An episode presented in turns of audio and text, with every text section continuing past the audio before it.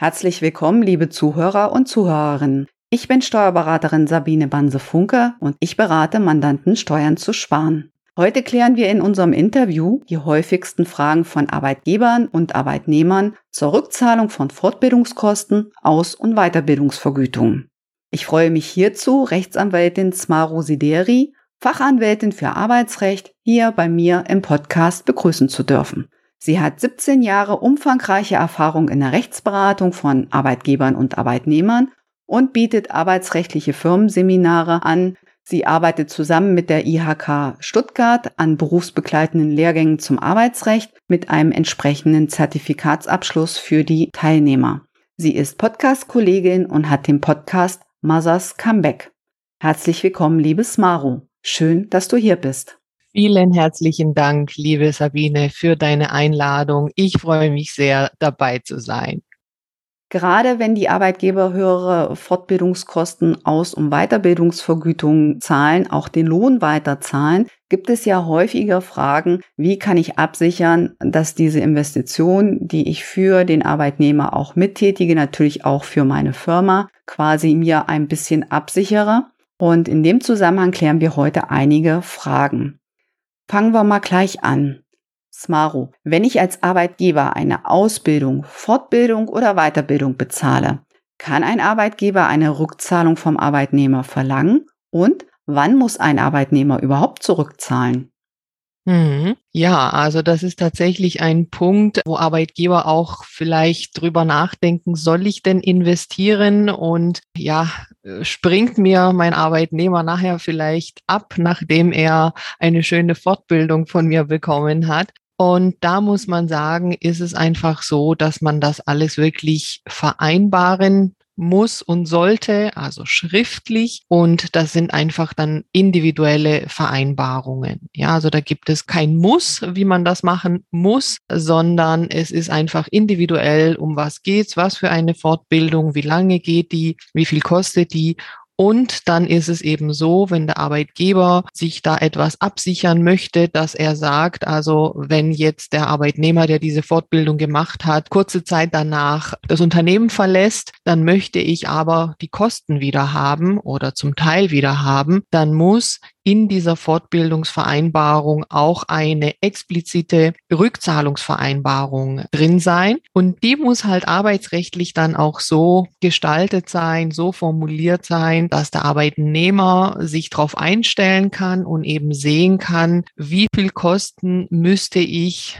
eventuell zurückzahlen, je nachdem eben wann ich dann das Unternehmen verlasse. Ja, also da haben wir einfach solche Grundsätze im Arbeitsrecht, dass äh, solche Klauseln in Verträgen, in Arbeitsverträgen, in Zusatzvereinbarungen, dass die halt transparent sein müssen und klar sein müssen. Und deswegen muss da klar erkennbar sein, welche Kosten sind wann wie zurückzuzahlen. Und wenn das so geregelt ist, dann ist auch eine Rückzahlung ja, möglich, nicht nur möglich, sondern auch verpflichtend, wenn eben ein Arbeitnehmer dann schnell aus dem Unternehmen nach der Fortbildung geht. Damit diese Rückzahlungsklausel wirksam werden kann, muss denn eine gewisse zeitliche Mindestdauer der Ausbildung oder Mindeststunden an bezahlter Arbeit oder eine Mindesthöhe der getragenen Kosten des Arbeitgebers vorliegen, damit er die Kosten für die Fortbildung zurückfordern kann?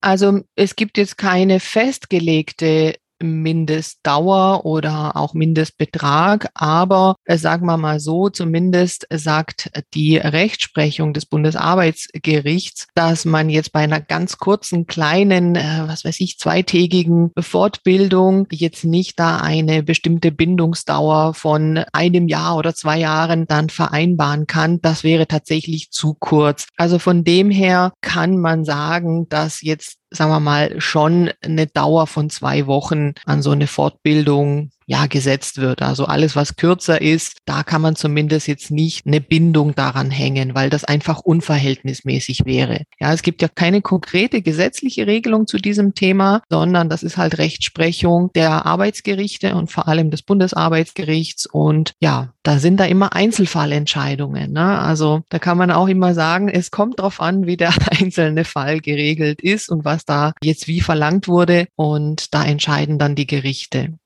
Genau, das ist wie im Steuerrecht. Im Steuerrecht kommt es auch auf die Detailzeit an. Ja. Und die Besonderheiten des Falles. Genau. Wie sieht es denn aus? Muss der Arbeitnehmer immer einen Vorteil durch die Ausbildung und Fortbildung haben, wenn diese zulässige Rückzahlungsmöglichkeit vereinbart werden soll? Also ist jetzt vielleicht meine Ansicht, aber es wird schon allgemein auch so gesehen, dass man bei einer Fortbildung eigentlich immer einen Vorteil hat, weil man ja einfach zusätzliches Wissen bekommt. Und es muss halt nicht tatsächlich immer das Wissen sein, was ich jetzt eins zu eins für meinen Job tagtäglich brauche. Es kann schon auch etwas weitläufiger sein, ja. Und am Ende muss man sagen, hängt das ja eben wieder davon ab, was man in dieser individuellen Fortbildungsvereinbarung geregelt hat und was da drin steht. Also, und wenn der Arbeitnehmer ja diese Fortbildungsvereinbarung mit auch der entsprechenden Rückzahlungsvereinbarung unterschrieben hat, dann ja, hat er sich darauf ja auch eingelassen und ist da gebunden und solange das jetzt nicht eine komplett unwirksame Regelung ist, gilt eben das, was man da vereinbart hat. Genau. Du hast ja eben schon mehrfach erwähnt, diese Vereinbarung sollte ja schriftlich vorliegen. Also das ist ja das, wozu du rätst. Mm. Ich treffe das häufig an, dass der Arbeitgeber sagt, ja, wir haben das ja besprochen und mm. der geht ja ohnehin nicht. Mm. Der, der, bleibt ja da. Hm. Was ist, wenn es jetzt nur eine mündliche Absprache gibt?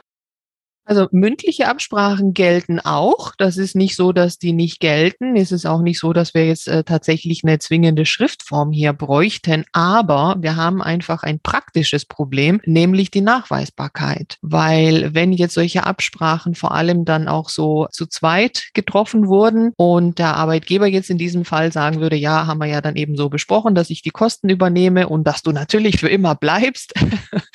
und der Arbeitnehmer dann aber halt vielleicht nach einem Jahr dann sagt, ja, nö, jetzt habe ich ja doch mehr Möglichkeiten und möchte jetzt doch gehen und dass wir da irgendwas besprochen haben in die Richtung, da weiß ich überhaupt nichts davon. Das ist halt das Problem. Ne? Also, dass man halt die Nachweisbarkeit nicht hat und es müsste, wenn jetzt der Arbeitgeber eine Rückzahlung haben möchte von den Fortbildungskosten, wäre er derjenige, der nachweisen müsste, dass man das so vereinbart hat und wie man das denn auch konkret vereinbart hat. Und das kann man halt in der Regel dann nicht. Also zumindest dann nicht, wenn die andere Seite sagt, nö, war so nicht, kann man das halt nicht nachweisen. Also das ist einfach ein Nachweisbarkeitsthema. Genau, also als Sicherheitsgrund für den Arbeitgeber immer schriftlich und am besten und im Idealfall ja. von vornherein, bevor sozusagen die Kosten getragen werden. Ja.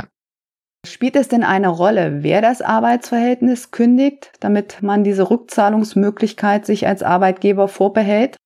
Also normalerweise ist ja die Idee, dass der Arbeitgeber eben den Arbeitnehmer dann halt damit auch binden möchte, also dass der Arbeitnehmer halt eben nicht dann ja so schnell das Unternehmen verlässt, nachdem er so eine Fortbildung gemacht hat. Deshalb, also normalerweise wäre das eben, wenn der Arbeitnehmer kündigt, dass es dann zu dieser Rückzahlungsverpflichtung kommt. Man kann aber schon auch Gründe vereinbaren in dieser Fortbildungsvereinbarung, was denn noch eintreten könnte, damit eben auch eine Rückzahlung möglich ist. Also zum Beispiel, wenn jetzt der Arbeitgeber fristlos kündigen müsste weil der Arbeitnehmer dazu Anlass gegeben hat, also zum Beispiel geklaut hat, dann wäre es eine Arbeitgeberkündigung und da wäre dann, wenn man das so geregelt hat und das da drin steht, da auch eine Rückzahlung der Fortbildungskosten möglich. Das heißt also auch auf solche Dinge kann man und sollte man natürlich achten, weil ja, in so einem Arbeitsverhältnis, das halt über viele Jahre gehen kann, können alle möglichen Dinge aufkommen und ja, das kann man dann eben vereinbaren.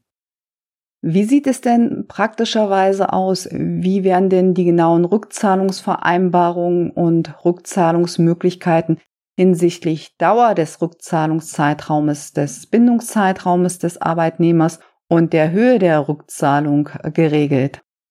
Also es muss halt so sein, dass die Vereinbarung vorsieht, dass je nachdem, wann der Arbeitnehmer aus dem Arbeitsverhältnis dann ausscheiden würde, also kündigen würde, dass dann die Kosten halt sozusagen immer weniger werden, die er zurückzahlen muss. Und da schreibt man dann halt da rein, dass es quasi immer ein Zwölftel ist von den Kosten, je nachdem, in welchem Monat er halt aus dem Arbeitsverhältnis ausscheidet. Und sagen wir mal, die Bindungsdauer insgesamt, die kann man jetzt natürlich auch nicht ewig weit machen. Also die maximal zulässige Bindungsdauer, die das Bundesarbeitsgericht wirklich bei sehr umfangreichen Fortbildungsmaßnahmen, sehr teuren Fortbildungsmaßnahmen vorsieht, wären drei Jahre. Und also wenn die eben halt nicht so umfangreich und nicht so teuer ist, sagen wir mal eine Bindungsdauer dann zum Beispiel von zwei Jahren, das muss sich ergeben aus dieser Vereinbarung und da muss halt eben drinstehen, wie viel er eben von dem Zwölftel zurückzahlen muss, je nachdem, wann er aus dem Arbeitsverhältnis ausscheidet damit es einfach für den Arbeitnehmer auch ersichtlich ist, ah, okay, wenn ich jetzt zum Beispiel nach einem Jahr gehe, dann muss ich noch so und so viel von den Kosten zurückzahlen. Also quasi von Anfang an eine klare Transparenz, dass beide Parteien wissen, worauf sie sich einlassen. Ja. Wie sieht es denn aus? Oft kündigen Arbeitnehmer ja relativ spontan, ohne vorherige Ankündigung. Viele haben auch recht kurze Kündigungsfristen, haben sich auch noch Urlaub aufgespart mhm. und sind dann ja auch manchmal nur noch kaum im Unternehmen. Und je nach Höhe der zurückzuzahlenden Kosten mhm. kann es ja manchmal sein, dass ich in der Höhe ja gar keinen Verrechnungsanspruch mehr mit dem Lohn habe. Also das heißt, ich kann ja maximal bis zu einer gewissen Größenordnung verrechnen. Mhm. Und wenn es darüber hinausgeht, was passiert dann? Was muss dann der Arbeitgeber machen und hat er dann noch Möglichkeiten?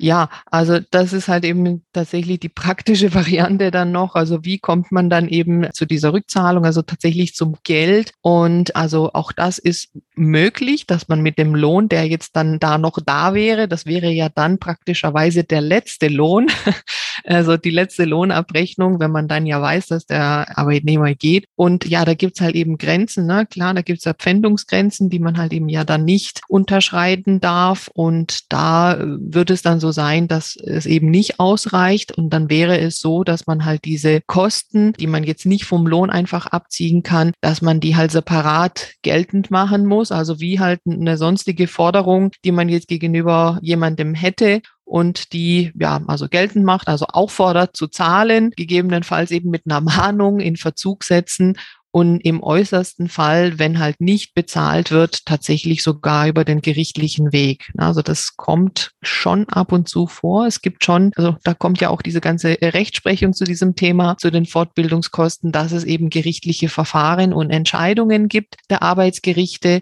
die sich eben dann die Fortbildungsvereinbarungen anschauen und je nachdem eben entscheiden, was und wie viel zu zahlen ist und es ja dann eben ein vollstreckbares Urteil ja gibt.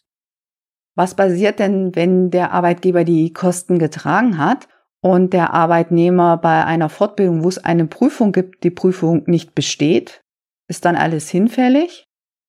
Ja, also auch da wieder die Vereinbarung. Ne? Also da ist es ja doch bei den meisten Prüfungen, wenn es denn überhaupt da solche Prüfungen gibt, ja so, dass man die doch zumindest einmal wiederholen kann. Das wäre dann halt das, was dann möglich wäre. Wenn das dann wieder nicht klappt, also da ist eben auch der Punkt, das sollte man halt eben vereinbaren. Also wenn jetzt nachher wirklich eine bestandene Prüfung erforderlich ist, was denn passiert, wenn die eben nicht bestanden wird, was dann mit den Kosten ist. Und auch das, so wie man das vereinbart, wenn es transparent ist und wenn das erkennbar ist aus dem Vertrag, kann man das schon vereinbaren. Aber wenn man dazu wirklich nichts vereinbart hat, dann sieht es eher schlecht aus für den Arbeitgeber. Na, man muss ja generell vielleicht sagen, das Arbeitsrecht ist ja eher Arbeitnehmerrecht. Also das heißt, es ist ja häufiger eben so, dass Arbeitgeber da eher Schwierigkeiten haben, bestimmte Dinge dann auch durchzusetzen, weil einfach die arbeitsgerichtliche Rechtsprechung in der Regel auch eher arbeitnehmerfreundlich ist. Genau. Wir hatten ja jetzt schon einige Punkte, wo man gemerkt hat, der Arbeitgeber sollte da aufpassen. Wahrscheinlich ist es ja sinnvoll, so eine Rückzahlungsvereinbarung ja mit fachlicher Hilfe, also mit einem Rechtsanwalt aufzusetzen. Ja, wäre anzuraten, tatsächlich. Also es ist ja so, ne, deswegen sind wir ja auch in unseren Bereichen einfach dann, ja, Experten, ne, wir haben sie einfach spezialisiert, weil man halt sieht, dass im Detail die Dinge dann doch ein bisschen komplizierter sind als auf den ersten Blick. Und ja, da lohnt sich einfach schon, Anwalt, eine Anwältin da zu Rate zu ziehen zu sagen, ich möchte mit dem Mitarbeiter die und die Fortbildung machen, möchte aber eben auch die Eventualitäten, die da aufkommen können, vertraglich regeln und zwar so regeln, dass sie nachher auch gelten. Und das ist auf jeden Fall sinnvoll investierte Zeit und Geld, wobei das Geld da wirklich keine große Rolle spielt normalerweise. Genau. Was ist denn, wenn der Arbeitnehmer länger krank wird? Das ist ja was Unvorhergesehenes. Oder er nicht arbeiten kann oder in Elternzeit zum Beispiel geht. Verlängert sich dann der Bindungszeitraum des Arbeitnehmers? Also auch da, wie gesagt, kann man vereinbaren. Na, ne? also auch das kann man vereinbaren, also eben auch an solche Dinge denken, die vorkommen können. Was passiert mit einer Erkrankung, dass man sagt, naja, normalerweise hat man gesagt, Bindungsdauer, sagt man mal ein Jahr. Jetzt ist er aber halt vielleicht ein halbes Jahr krank. In dieser Zeit kann man das sozusagen hinten dranhängen könnte man, wenn man das explizit in diesen Vertrag, in diese Fortbildungsvereinbarung wirklich so reinschreibt. Könnte man das machen, ja. Genau. Ein ähnlicher Fall ist ja zum Beispiel, wenn der Arbeitnehmer ungeplant dauerkrank wird, mhm. also halt länger dauerkrank oder unter Umständen berufsunfähig wird oder dann sagt, mhm. ich möchte jetzt schon früher in Rente gehen, also auch nicht geplant, der wollte eigentlich länger machen. Und auch hier wird der Bindungszeitraum nicht mehr erfüllt. Mhm. Und er kann quasi den Rest des Bindungszeitraumes nicht mehr arbeiten. Greift dann die Rückzahlungsklausel?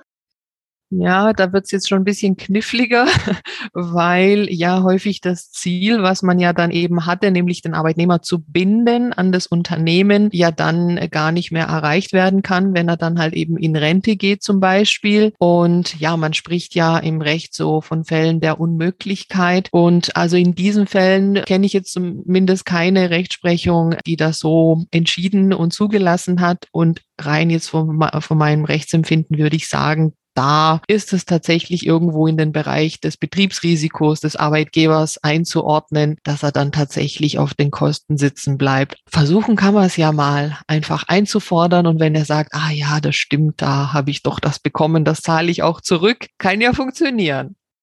Gibt es denn auch Varianten, wo die Rückzahlungsklausel für den Arbeitgeber unwirksam ist? Also der Arbeitgeber freut sich, die Rückzahlungsvereinbarung mit dem Arbeitnehmer ist geschlossen und hält die denn immer stand oder kann die auch mal unwirksam sein?